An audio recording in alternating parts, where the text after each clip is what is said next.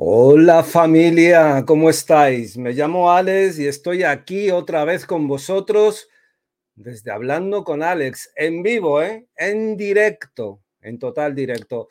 Hoy os tengo preparado un programa, bueno, monstruoso. Ojo, ojo que es monstruoso.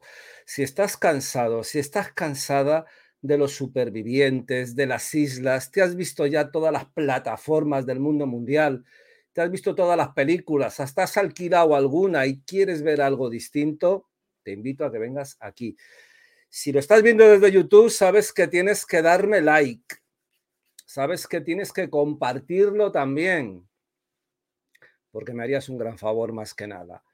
Hoy te tengo preparado algo muy especial, te tengo preparado algo distinto. ¿Por qué? Porque tengo una persona que seguro que ya conoces, porque obvio, ha hecho mucha televisión, ¿eh? mucha televisión, tiene una experiencia televisiva brutal. Pero es que aparte viene con sorpresas, porque vas a ver cosas, vas a escuchar cosas que no has visto que no conoces y que no sabes. Entonces, ¿qué, puedo decirte? Pues, pues en, en, primer lugar te quería decir que no te muevas de ahí. Vamos a meter cabecera, voy a salir otra vez y la voy a presentar como debe ser, como todos los programas, con un mínimo de orden. Pero primero necesito algo que salga en la noche. Viendo los ojos que tengo ahí en la pantalla, pues qué menos.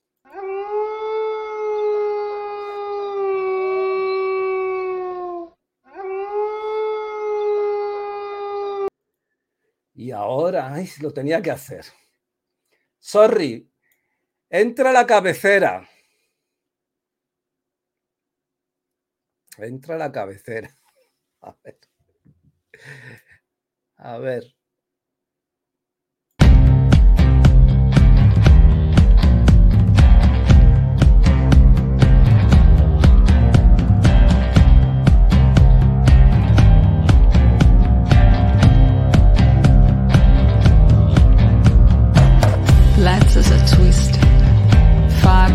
Door, glass broken, shades are dancing over a dead bird.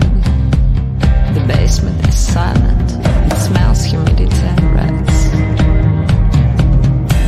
But it doesn't bother me. I like to go down here when I was a kid. Only hear voices from the past, people long gone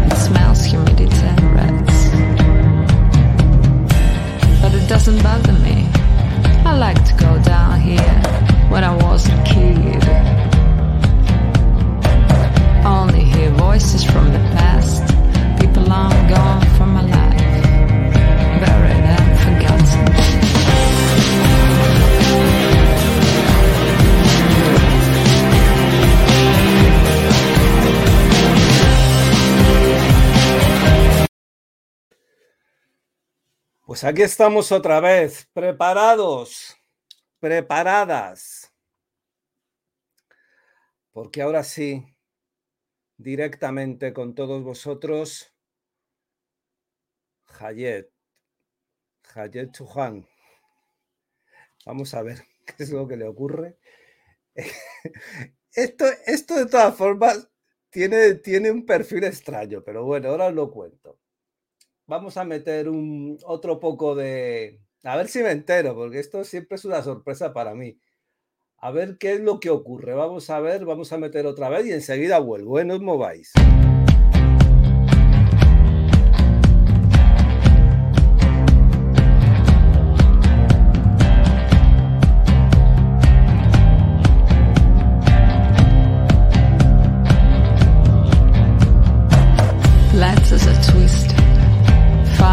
The door. Glass broken. Shades are dancing over a dead bird. The basement is silent. It smells humidity and rats. But it doesn't bother me. I like to go down here when I was a kid. Only hear voices from the past. People long gone from my life.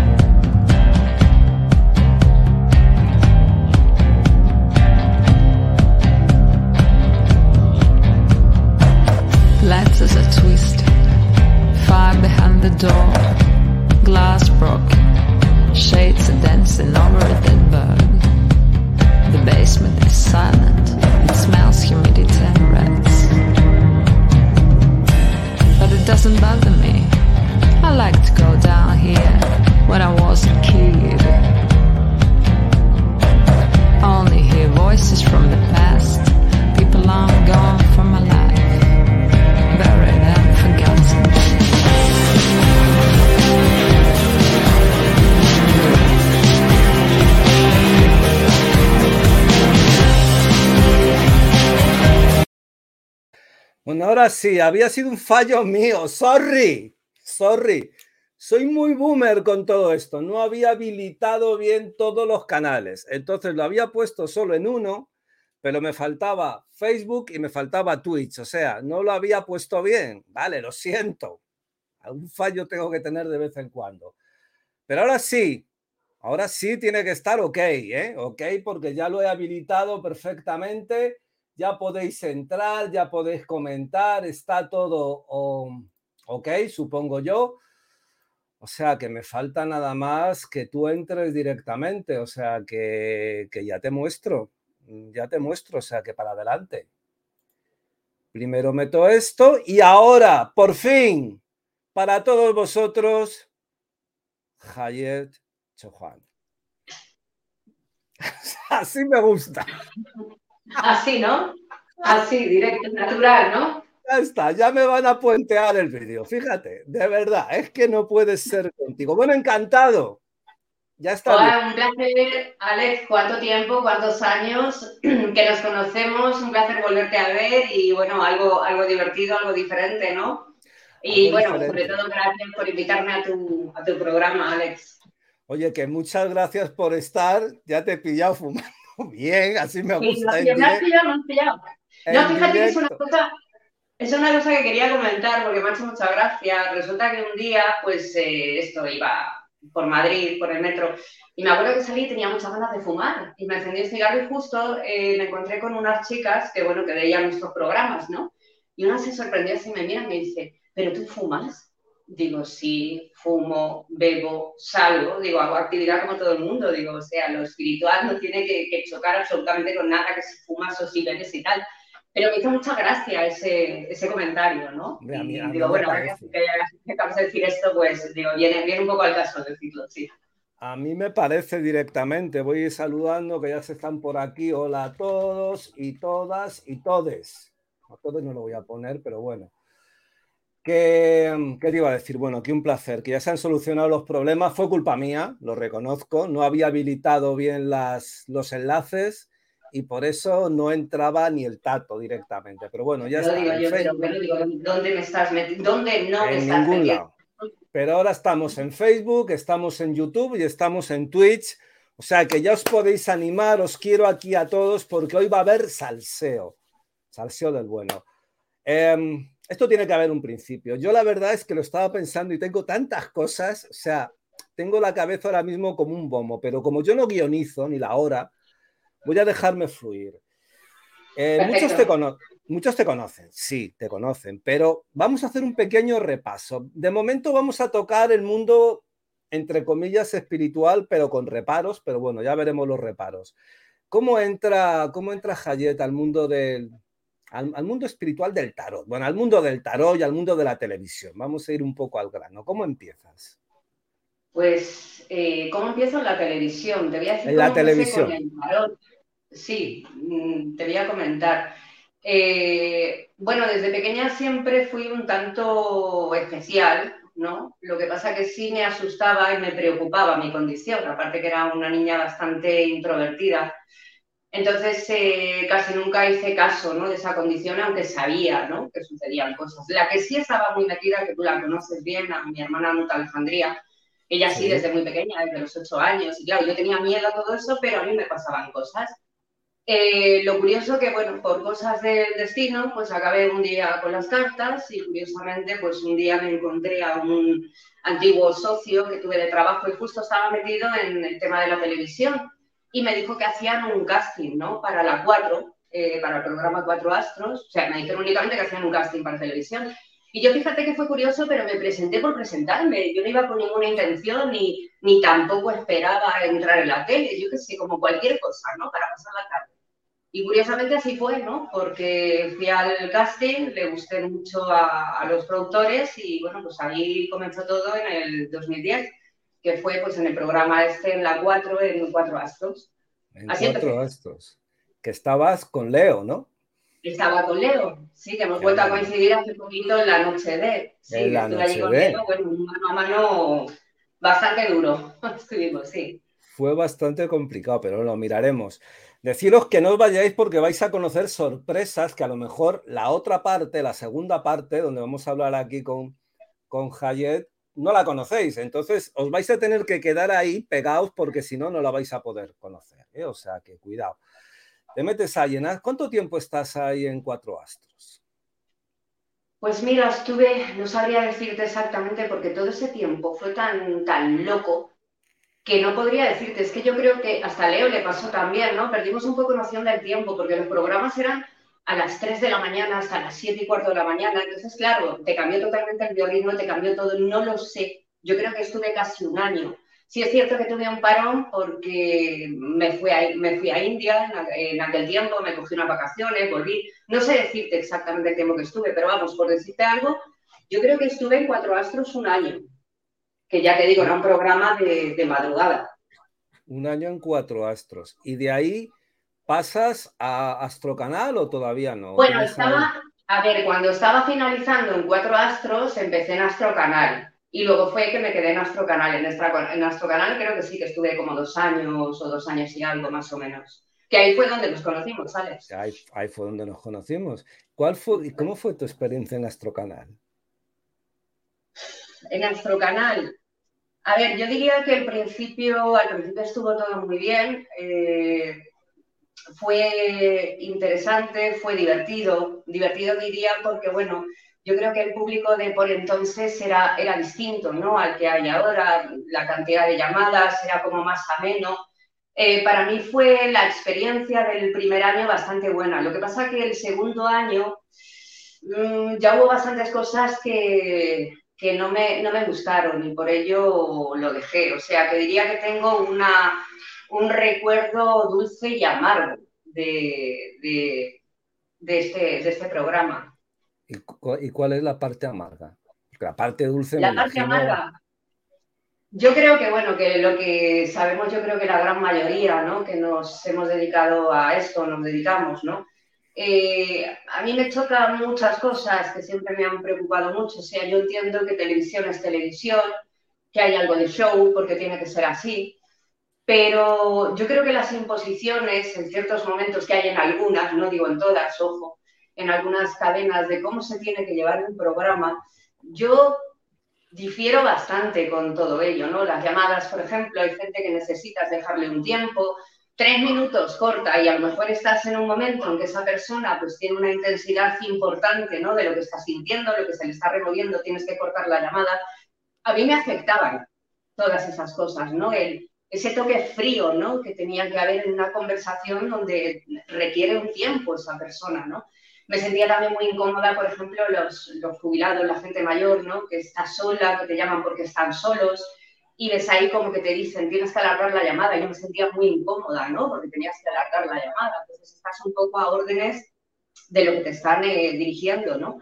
Pero yo creo que esas cosas, esa parte, digamos, poco humana, digamos, mm. a mí es la parte que más me, me ha afectado, sinceramente. Me ha Acabaste, acabaste un poco harta. Sí, acabé un poco harta y yo creo que otra de las cosas pues también ha sido, a ver, que ha habido compañeros excelentes como contigo, que tengo una gran amistad desde que te conocí. Eh, ha habido gente maravillosa y gente con la que no volvería a trabajar en mi vida. Entonces ese choque, esas rivalidades absurdas cuando estamos en una profesión que es tan bonita, eh, el objetivo obviamente es ayudar a la persona eh, que aprenda a encajar las cosas, que las entienda, que progrese, que evolucione, pues yo no entiendo ese choque de esas rivalidades o ese pisarse unos a otros, que ha sido algo que tampoco, o sea, digamos que siempre me ha disgustado mucho, ¿no? También. Entonces yo diría que esa es otra parte amarga, ¿no? De, esa profesión. Yo, yo la gente, lo que pasa es que es cierto, o sea, este es un mundo que los que nos dedicábamos, nos dedicamos o funcionamos un poco por televisión, la gente se tiene que dar cuenta que es tremendamente, por desgracia, competitivo. Es cierto es tremendamente competitivo. Depende la hora en que te pongan, depende los días que vengas, todo eso es tan relativo y depende mucho, depende mucho también de lo que tú hagas. Y entonces hay una especie como de choque, de pique, que es, que es tremendo. Es una, es una pena, pero, pero es cierto. Yo que yo diría cosa... choque moral. En mi caso ha sido un choque moral, sinceramente. A ver, yo siempre me he mantenido en mi línea, pero sí me chocaban moralmente muchas cosas, ¿no? Yo creo que por eso me he cansado de estar en tantas teles, me he retirado tiempo, porque claro, ya había cosas que me, que me llegaban a afectar bastante. No lo que es el rollo competitivo, porque bueno, puedo entenderlo hasta cierto punto, ¿no? Pero hay otras cosas que se me escapan un poquito de, de la comprensión y me considero bastante abierta mentalmente, pero ya había cosas que se me escapaban demasiado, Alex. O sea, que fue un poco ahí también una parte un poco, un poco decepcionante. ¿A ti te hacían, por ejemplo, tengo, tienes que hacer rituales, tienes que hacer esto? ¿Te decían algo que tuvieras un poco que realizar o que hacer en un momento determinado? Sí, yo he discutido mucho con, eh, digamos, con los encargados, ¿no? Cuando decían, tienes que hacer un ritual, yo siempre lo he dicho, digo, yo no soy ritualista, yo soy lo que soy y es cierto que hago cositas, hago muy pocas que funcionan, pero son las que yo hago para mí o, por ejemplo, para alguna persona, una clienta de confianza pero ya que se, que se aplique todo eso, porque tiene que haber una llamada, no lo entiendo. O sea, el, mover energéticamente de esa manera, yo creo, no creo que todo el mundo tenga esos conocimientos o esa fuerza para poder hacerlo. Entonces, si en el fondo, digamos, a ver, si hay una demanda muy grande de ello, toda la gente quiere la magia, ¿no? Y es lo que yo explico siempre, eso no está al alcance de cualquiera, ni es tan fácil hacer magia. Esa persona tiene que tener unas condiciones, tiene que tener un aprendizaje, tiene que saber canalizar y mover toda esa energía. Pero es cierto que hay una demanda enorme de ello. Pero sí las, las televisiones, no todas, ojo, sí que obligan a ello. O sea, tiene que ser como una parte de todo ello. Uno de los choques que yo he tenido siempre con televisión es que yo no adorno prácticamente nada. Tú me conoces. No me gusta salir con un montón de cosas, no.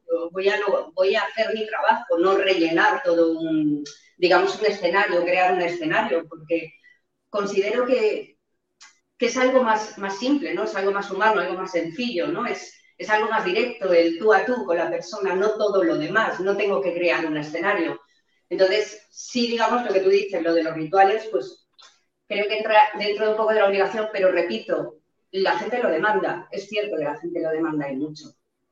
Yo te voy a decir una cosa, porque ahora lo, lo hacen mucho, pero yo creo que tú fuiste una de las primeras que hizo escritura automática. Correcto, fui la primera. Que yo recuerde, eh, que yo no sé, lo mismo me equivoco, pero yo creo que...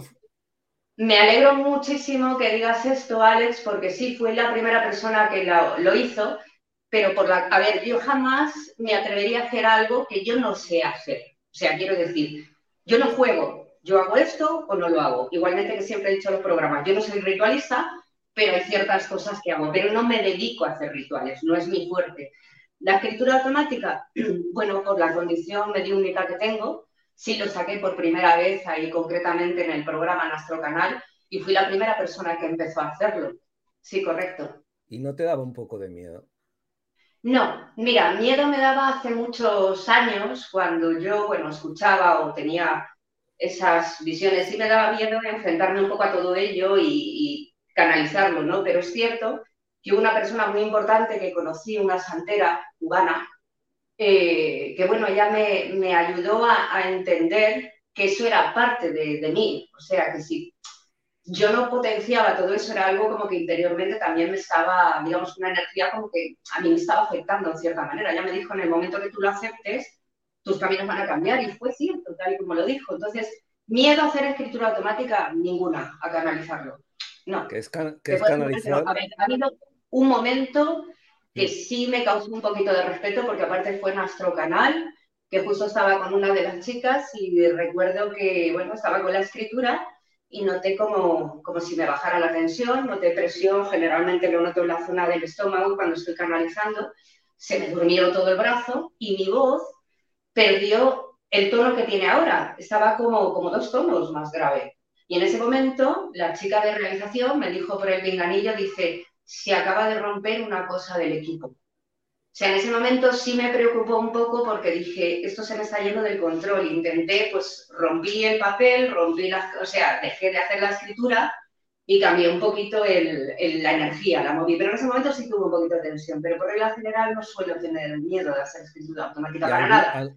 ¿Y alguna experiencia que tengas con escritura automática, con una consulta? a ver, la escritura automática tiene un, punto de posesión. Tampoco voy a poner aquí yo en plan heavy, pero realmente algo, algo interiorizas de, una energía determinada, por, que es lo que te hace directamente escribir. Entonces, ¿hay alguna cosa, alguna experiencia en una de esas consultas que te haya dejado, joder, que te hayas acabado y le hayas dado vueltas a la cabeza lo que has sentido, lo que, lo que he puesto, lo que ha pasado? Mm, no, a ver, yo siempre digo que estoy como en un leve estado de trance en ese momento, porque yo lo noto.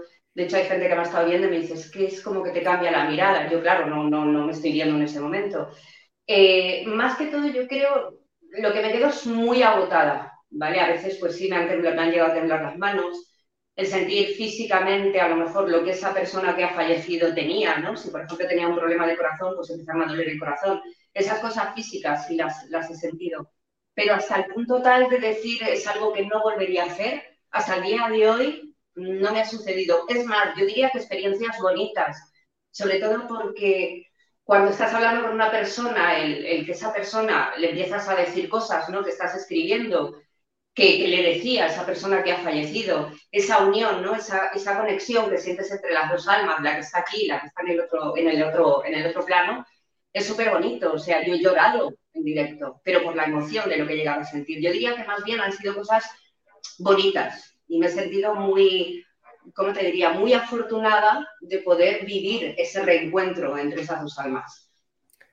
La ves ahí muy modosita, pero es una rebelde sin causa. Yo me acuerdo en Astrocanal. No, modosita para nada. No, te ves muy modosita, te ves muy modosita y ya, mira que. Pero es una rebelde sin causa. Yo me acuerdo que un día flipé en colores ojo, en nuestro canal, cuando veo a ti y a tu hermana vestida de indias.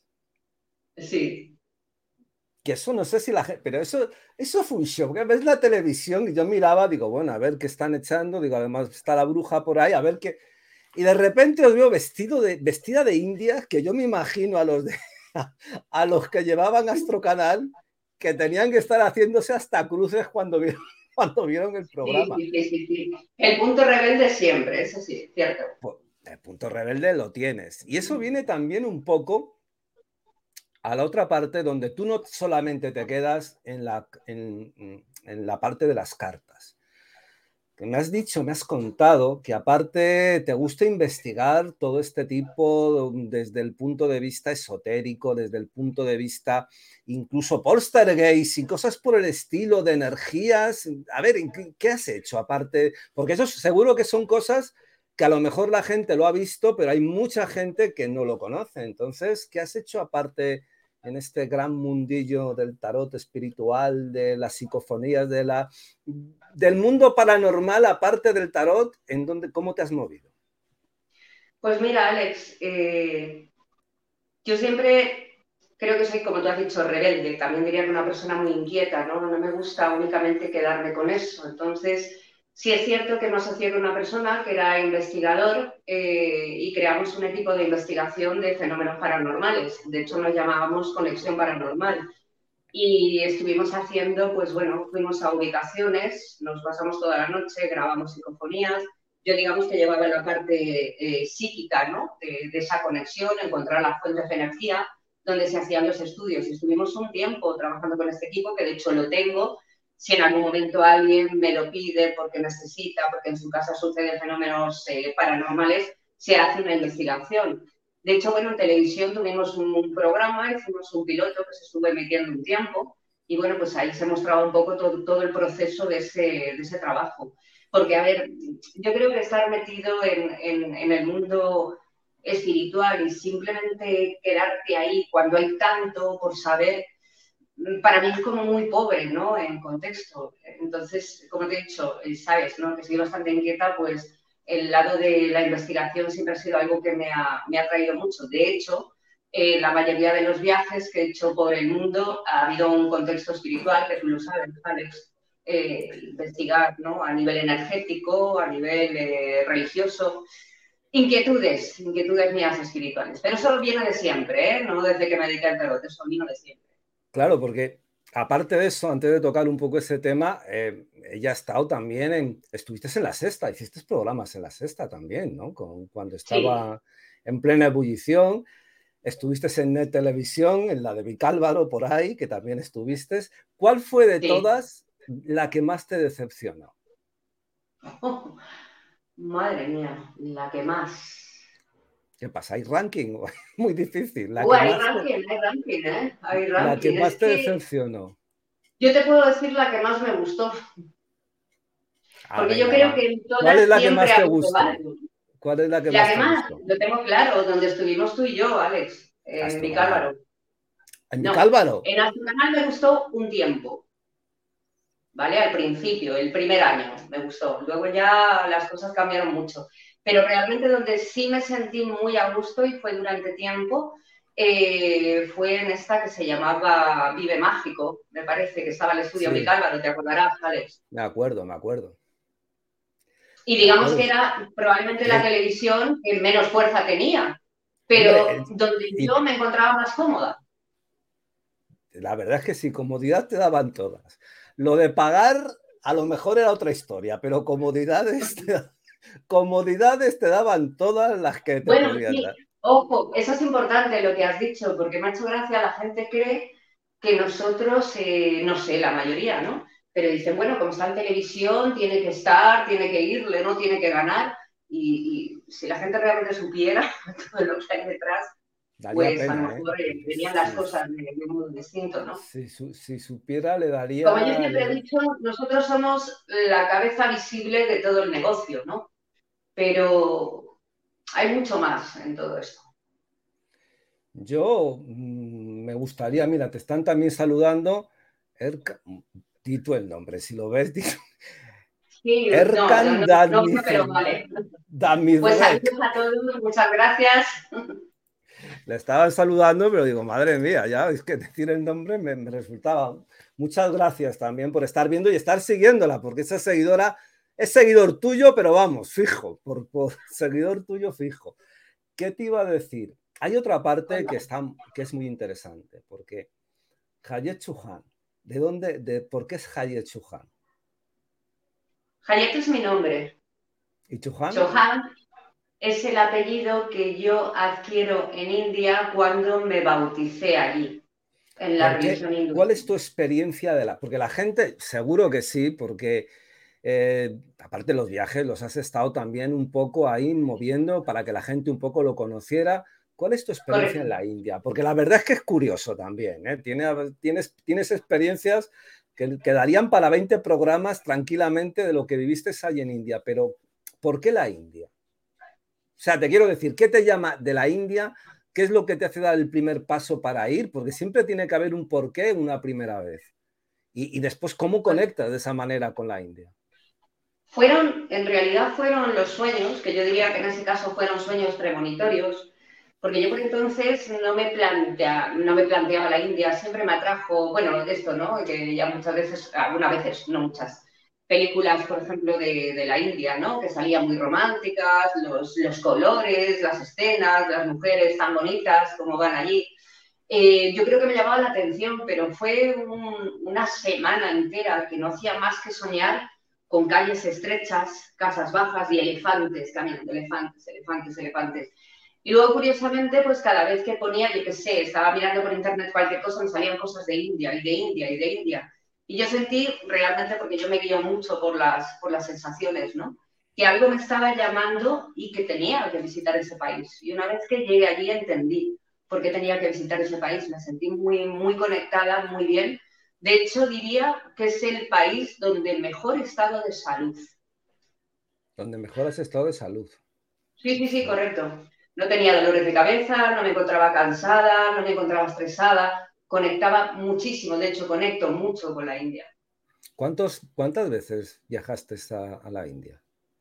Uf, no sabría decirte, pero puede ser que aproximadamente unas 10 veces. ¿Y cuál? Porque, a ver, no sé si...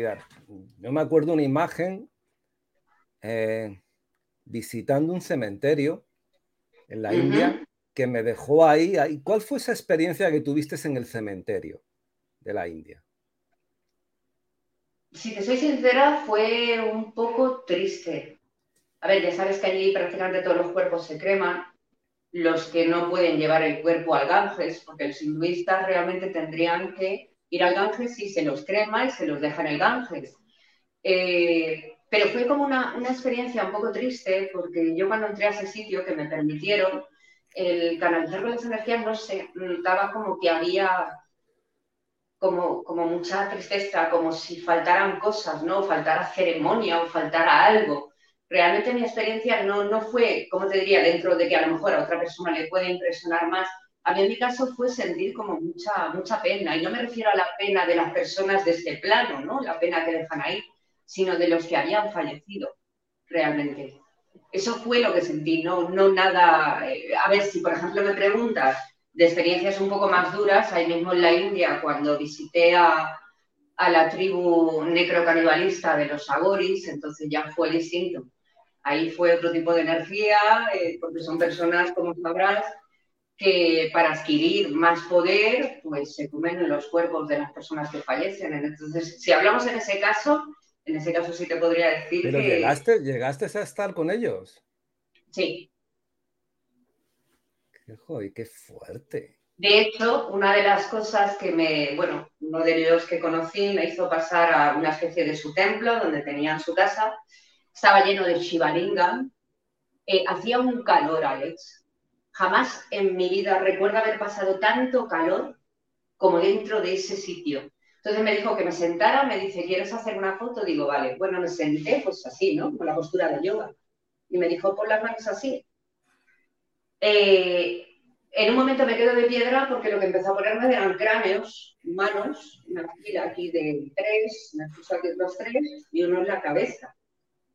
Y ahí sí que fue como, uff, bueno, yo tuve que salir rápido de allí a tomar aire porque fue muy fuerte la sensación que tuve. El hombre este era, se notaba una energía brutal que tenía, pero yo sentía un poco bastante rechazo a su energía. Esas prácticas pues las hacen, o sea, ellos trabajan pues lo que se dice el, ¿cómo sería? Una, una, magia tántrica, ¿no? A partir de las 12 de la noche, a las 3 de la mañana hacen las ceremonias cerca del Ganges Y bueno, pues ya sabes que los agoris, lo que he comentado antes, ¿no? Se llevan los cuerpos, los cortan con machetes y ahí se los comen en crudo. Madre. Sí, algo, algo, algo sé. Lo que pasa es que no sabía que había llegado a ir con ellos. A la India sí. De, todos los, los personajes, no, de todos los tarotistas, de todas las personas del mundo esotérico, yo me quito, ¿eh? porque tampoco. ¿Con cuál te has sentido más influenciada? Influenciada. Para bien, ¿eh? O sea, para bien. No voy a, voy a dejar la parte un poco más oscura de la con el que has podido tener más problemas, sino con la parte más positiva. ¿Con quién has dicho, jo, pues de esta persona puedo aprender, de esta persona puedo... ¿Con quién te has sentido más o identificada en un momento, o identificado en un momento Yo te podría decir, eh, por ejemplo, a nivel energético, a nivel de, alma, eh, sin duda, con Leo Brahmana, en el tiempo aquel que estuvimos en Cuatro Astros, conectábamos tan, tan bien, tan bien, que era una cosa increíble, ¿no? De hecho, cuando yo, por ejemplo, no iba al programa, a Leo le preguntaban por mí, o cuando no iba él, me preguntaban, o sea, nos preguntaban, ¿no? El uno por el otro. Y yo ahí conecté muy bien con Leo, pero éramos como el Jim y el Jam, ¿no? Pero era curioso porque nuestras energías se fusionaban muy bien. Entonces, dentro de lo espiritual, yo considero que, ha sido una persona con la que yo me he sentido muy, no identificada, vuelvo a repetir porque somos muy diferentes, pero sí muy cómoda, muy cómoda. Luego de otras personas con las que me he encontrado muy bien, que ya de hecho hemos hecho colaboraciones, ha sido contigo, que lo sabes que siempre lo digo, con, con Alex. Y luego en el último, yo diría que en la última televisión, la verdad es que me ha sorprendido porque me he sentido muy bien con todos los compañeros que había, me han tratado muy bien tanto Maribel Cecilio como Dona Rojo. Bueno, eh, ¿cómo se llama? La señorita Rosa Cobo, maravillosa, o sea... Mi Rosa Cobo, besote también desde aquí para ti, mi Rosa Cobo. Maravillosa, un corazón enorme. Un corazón enorme, un, corazón enorme, una crack auténtica. Pero me, he sentido muy bien realmente en esta última, digamos, eh, faceta, ¿no? Porque hace yo un mes que, que me he tomado de pausa, ¿no? ¿Y, por qué te has ido? ¿Mm? ¿Y por qué te has ido? Pues realmente, mira, porque me estaba sintiendo como muy, muy estresada a veces, como muy presionada y no me gustan las presiones, ¿sabes? Como has dicho, soy rebelde, soy lo que sea, pero yo, a ver, yo no, no solo veo las cartas, quiero decir, y tú me lo dijiste una vez, sabes que lo mío fluye, o sea, yo veo de otra manera, soy psíquica, no puedo trabajar como un robot, yo tengo que fluir para poder hacer las cosas. Entonces, si yo siento presión, no puedo canalizar bien. Me sentí un poco agobiada, la verdad. Agobiada. Pero luego muy bien, como te digo, con los realizadores fantásticos, mis compañeros súper bien, no puedo decir nada negativo al respecto. Vamos a hacer una cosa, pegamos un cambio, ¿te parece? ¿Ves algo conmigo? ¿Eh? Que si ves algo conmigo, si quieres ver algo conmigo. Adelante. O sea, que sí, tú, tú estate ahí, estás bien, ¿no? Estás tranquila. Sí, yo sí. Yo sé, lo, único que ya sabes es que como tengo fotofobia, aquí con el aro de luz me hace polvo, por eso miro para un lado para otro, pero adelante. Ay, madre, madre, madre. Bueno, pues mira, vamos a ver esto.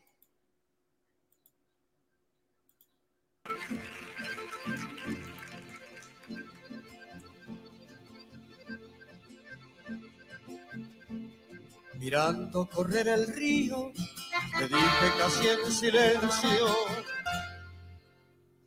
vas a tener que andar mucho para ganarle a mi sueño y sobre la arena fresca, la cabeza dibujé de una pasión imposible que me escribía de Santa Fe. Fue una noche correntina de aquellas que no se igualan. Estaba la costanera conversando con el agua. Enero estaba fundiendo sobre el río su calor y junto al perfil querido puso mi vena de verseador. Mira qué cabeza loca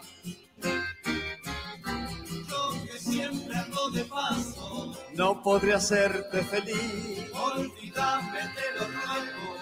Yo soy como un que sin detener su marcha besa la. ¿Sabes dónde tocar, eh? sabes dónde tocar. Por eso, por eso, por eso te lo quería, te lo quería decir. Digo, ¿qué es lo que sientes así de golpe? Uf, lo primero que siento es eh, tristeza, obviamente. Eh, lo segundo sería emoción. Eh, lo tercero, añoranza. Y por otra parte, pues bueno, un estado también de, nerviosismo por todo lo que, lo que conlleva. Yo no sé si lo sabe todo el mundo, pero bueno, si no lo saben, ya es hora de que lo sepan. La persona que estaba cantando, ¿quién es? Cholaguirre, famoso, muy famoso. Sitios como Argentina, venerado. ¿Quién es? Mi padre. Exacto. Zasca. Porque yo no sé si esto todo el mundo, todo el mundo lo sabe, pero, pero ella, e, e, ella, ella es hija de Cholo Aguirre, que, bueno, eh, en Argentina, en, el mundo, pero en Argentina absolutamente, absolutamente venerado. Entramos en la segunda fase. En esa fase a lo mejor que muchos no saben y que tiene que ver un poco también con lo que tiene al lado, que es la guitarra. Hemos visto, hemos hablado de una, de una fase, de una fase de tarot, de esoterismo, de evidencia, pero venga, va, hay otra fase, ¿no? Hay otra fase que tiene que ver también con el mundo artístico, que tiene que ver con el mundo de la televisión y, el mundo de, del cante, cantante. ¿Cuándo, cómo, cómo, a ver, ¿cómo empieza? No, porque eso se lleva, yo creo que tiene un punto genético. Pero yo no sé si sabéis que ella es una cantante que, que, que además nos va a dar dentro de poco, no sé si aquí o fuera, pero va a empezar a mover cosas de una manera mm, de una manera fuerte, porque hasta ahora ha sido un poco como, lo has tenido un poco ahí como o escondido, o parado, o bloqueado. ¿Por qué? A ver, mm, yo siempre, que es algo que he chocado con mi padre, que en Gloria esté, desgraciadamente falleció el año pasado, tú lo sabes, Alex, sí. porque tuviste que suplirme un día en televisión, eh, bueno, cuando mi padre estaba ya el, último día, ¿no? Digamos. Eh, siempre lo tuve separado porque a mí, por ejemplo, eso de porque eres hijo de, porque eres hija de, eh, nunca me ha gustado, ¿no? El hecho de estás ahí o haces esto por tal. Lo tuve, lo tuve siempre, siempre oculto, siempre, digamos, pues más en un segundo plano, por el hecho de, de que, bueno, no quería, no, por supuesto, muy orgullosa de ser hija de quien soy, pero no quería que se relacionaran, ¿no? Además, eh, curiosamente yo pensaba anteriormente que la gente no podía entenderlo, ¿no? Por ejemplo, si eres tarotista no puede ser cantante o no puede ser...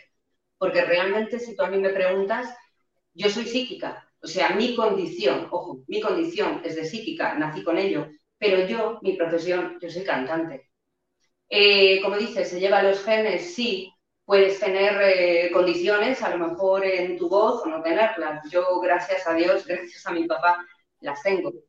Eh, y lo tuve oculto sencillamente por eso. Una, porque no quería que se pensara que por tener ese apellido yo podía, quería demostrar mis propios valores por mí misma. Y dos, porque consideraba que eran dos mundos, o sea, que la gente no iba a entender. Pero llegó un punto en mi vida, Alex, que me di cuenta que dije, no, es que esto es todo parte de mí, o sea, soy yo me da igual quién lo acepte, que no lo acepte, que les guste, que no les guste, me da exactamente lo mismo. Es una parte de mí y estoy muy orgullosa de todo lo que soy, todo lo que he hecho, mal o bien, y de todo lo que haré. Cada paso que yo he dado en mi he sido plenamente consciente de todo lo que hacía y, como te he dicho, muy orgullosa de haber vivido cada momento como, como yo lo siento. Equivocadamente o no, pero como yo lo siento. ¿Y ahora te ves preparada para dar el salto más en serio, más fuerte. A ver, ha sido muy, fue muy determinante el hecho del fallecimiento de mi padre, porque es cierto que durante un tiempo estuve como muy alejada de la música, eh, pero siempre es una cosa que quema por dentro porque lo llevas en tu sangre, ¿no? Entonces siempre está ahí. Eh, si me siento preparada, totalmente. Eh, cuando mi padre falleció, una de sus últimas voluntades es que yo tomara su legado y que continuara con, con su carrera. Entonces, eh, por él, por mí, por mi familia, por ese legado tan importante que le ha dejado, pues tomo las riendas. Y preparada del todo. Y preparada, porque eso lo vamos a ver también. Pues lo, podemos ver ahora, yo, yo creo que sí, ¿no? yo, yo, yo, creo que lo podemos, que lo podemos, que lo podemos ver ahora. A ver si, si esto tira directamente y a ver cómo. Ojo. Ojo. Quiero emborrachar mi corazón para pagar un loco amor que más que amor es un sufrir. Y aquí vengo para eso, a borrar antiguos besos en los besos de otras bocas. Jayecho Juan cantando. Y su amor fue flor de un día, porque causa siempre mía esta cruel preocupación. Quiero por los dos mi copa alzar para librarme obstinación y más lo vuelvo a recordar. nostalgias escuchar su risa loca y sentir junto a mi boca como fuego su respiración. Iba a comentar un cosa, Alex. Angustia. Déjate, déjate, que lo mismo me, puentean a mí directamente. Que esto, esto de la historia de los coprayos es muy, es muy extraño. Hayet cantando, ¿es tu proyecto? ¿Esto significa no, que no, no, no, espera, voy a explicar. Eso es un tango, no es mi género musical, yo soy una cantante de blues, de soul, de jazz, incluso canté rock. Ahora mismo estoy con un género totalmente distinto, no es mi fuerte, pero es cierto que, que canto tango ahí precisamente porque mi padre está en la historia del tango. ¿vale? Entonces, por eso yo canto el tango. Realmente, como te digo, mi género musical es otro, muy, muy diferente. Vale. Pero bueno, como dijo mi padre siempre, un cantante, si no es capaz de cantar un tango, no es cantante. Realmente está reconocido como uno de los géneros musicales más difíciles por la cantidad de matices, de tonos. Es muy complicado, muy difícil cantar un tango. Y bueno, yo creo que lo hago por eso, ¿no? Realmente, creo no, seguro, ¿no? Porque mi padre está en la historia del tango que sepas que me hubiera gustado escuchar un rock.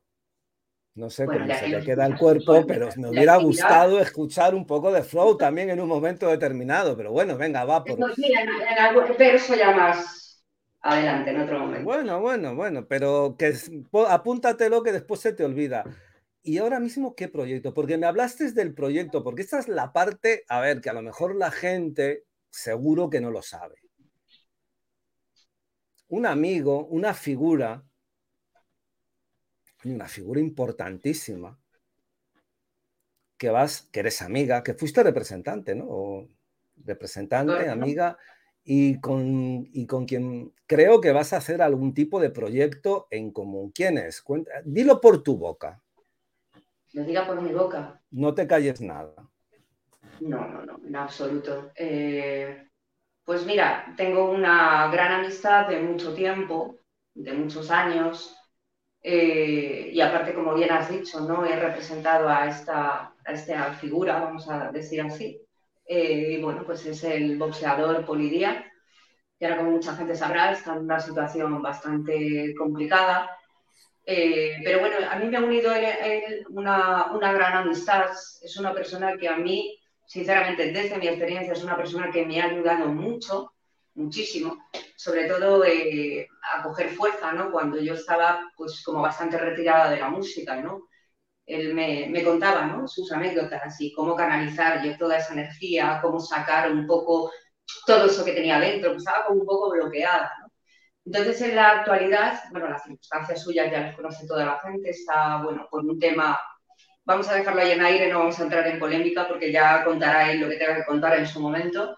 Estamos en comunicación por, cartas y bueno, pues yo estoy en un proyecto, estoy creando una canción que no voy a decir de qué género ni nada porque es toda una sorpresa. Ah, que no me dices el género tampoco. No, no, no, no, no, nada. lo, que sí voy a decir que es la figura de mi videoclip. Él saldrá conmigo en este videoclip. O sea, que es videoclip, que vas a hacer canción, pero aparte va acompañada de un videoclip y hay algún tipo ya de estudio, vamos, de gente, de alguien que lo pueda promocionar, has hablado, lo estás preparando, ¿cómo pues lo vas a preparar? La primera persona que lo está sacando en primicia, tú. Tiembla, Bizarrap, se te acabó directamente. Pues, pues me, encanta saberlo, pero sobre todo me encanta que verlo, o sea, que estás eh, pero estás dando pasos ya para hacerlo, para... A ver, sí, claro, la música, pues bueno, todavía estoy, date cuenta, eh, con matices, ¿no? Musicales, eh, viendo exactamente, cambiando cosas, poniendo cosas. En contacto con él, ya le he explicado cómo va el videoclip. De momento, evidentemente, él no puede grabar porque está donde está. Eh, pero bueno, toda la parte que a mí me corresponde, pues cuando la canción esté finalizada, yo grabaré mi parte, luego él grabará la suya y en un momento determinado, pues eso se, se presentará polifacética, psíquica, cantante, viajera, pues Hayet, la parte viajera no, uno no se la puede, no se le puede olvidar directamente porque, porque la tiene. Persona tremendamente especial, amiga, la considero amiga. Una persona con su carácter, que lo tiene, con su cajita de sorpresas, que las tiene, habéis visto unas cuantas, pero una persona que merece la pena conocer, de verdad. Vosotros la estáis conociendo un poquito, estáis viendo facetas en ella que a lo mejor alguno no había visto, porque obvio que nada más hay una cara que de momento es la parte del tarot, de la televisión, un poco, un poco la que ha sacado. Yo no he querido, pero yo te he visto en actuación, en algún vídeo de actuación. Tampoco he querido indagar mucho en YouTube que si lo hubiera hecho, lo que pasa es que me quedé, pero lo hubiera sacado. Eh, hay una parte que estáis viendo, que es la parte artística. Habéis descubierto, yo creo que muchos, eh, la hija de quién es. Y digo de quién es porque me gusta referirme siempre en presente, porque yo creo que cuando hay figuras, pues habéis visto, se queda el arte, se queda la música, se queda los vídeos, se queda ahí, esa energía continúa ahí. Javier, ¿qué te voy a decir? Que, un placer. Si te quieres despedir de alguna manera, si quieres decir algo, si quieres poner a alguien a parir, no sé, aprovecha en estos últimos minutos. Si pusiera a alguien a parir, yo creo que diría tantas cosas, pero mejor dejé porque hay. Yo más bien agradecer a las personas que, bueno, que te siguen, por supuesto, que han estado casi esta hora con nosotros aquí aguantando el tirón. Espero que, que haya sido desahobrado agradecer como siempre a, toda la gente, también a la gente que me escribe, que me apoya, eh, que he conocido gente maravillosa, estoy súper contenta de que esta profesión me haya acercado a tanta gente tan, tan bonita. Y por supuesto, Alex, un placer, sabes que te tengo muchísimo cariño, que son muchos años ya que nos conocemos, que aprecio, que valoro, que respeto como profesional, que siempre he dicho que eres uno de los tarotistas, como yo he dicho, un erudito del tarot, totalmente no he conocido a nadie que haya estudiado tanto el tarot como tú y que ha sido un placer estar aquí prácticamente esta hora contigo. Muchísimas gracias, Alex. Que gracias a ti, que siento los problemas técnicos, pero uno se le olvida, uno es boomer ya, a ciertas edades ya se nos olvida poner los enlaces. Ahora pondré, por cierto, la carátula, vamos, la, entrada, que debería haber sido entrada, pero para YouTube no, no la habréis visto porque hemos entrado así como de, como de capón. Y a ti despedirte, Javier, amiga, que un verdadero placer, que espero seguir sabiendo de ti, que seguro que sí, y nada, que espero, que espero, sobre todo espero que seas muy feliz. Gracias, Alex. Nos vemos pronto. Un besazo muy fuerte. Muchas gracias, amiga. Chao, gracias. Chao. Chao a todos. Os dejo con la carátula y nada. Dar like, compartirlo, hacer hola, ser felices, ser buenos, malos, ser como os dé la realísima gana. A todos y a todos. Venga, un besote.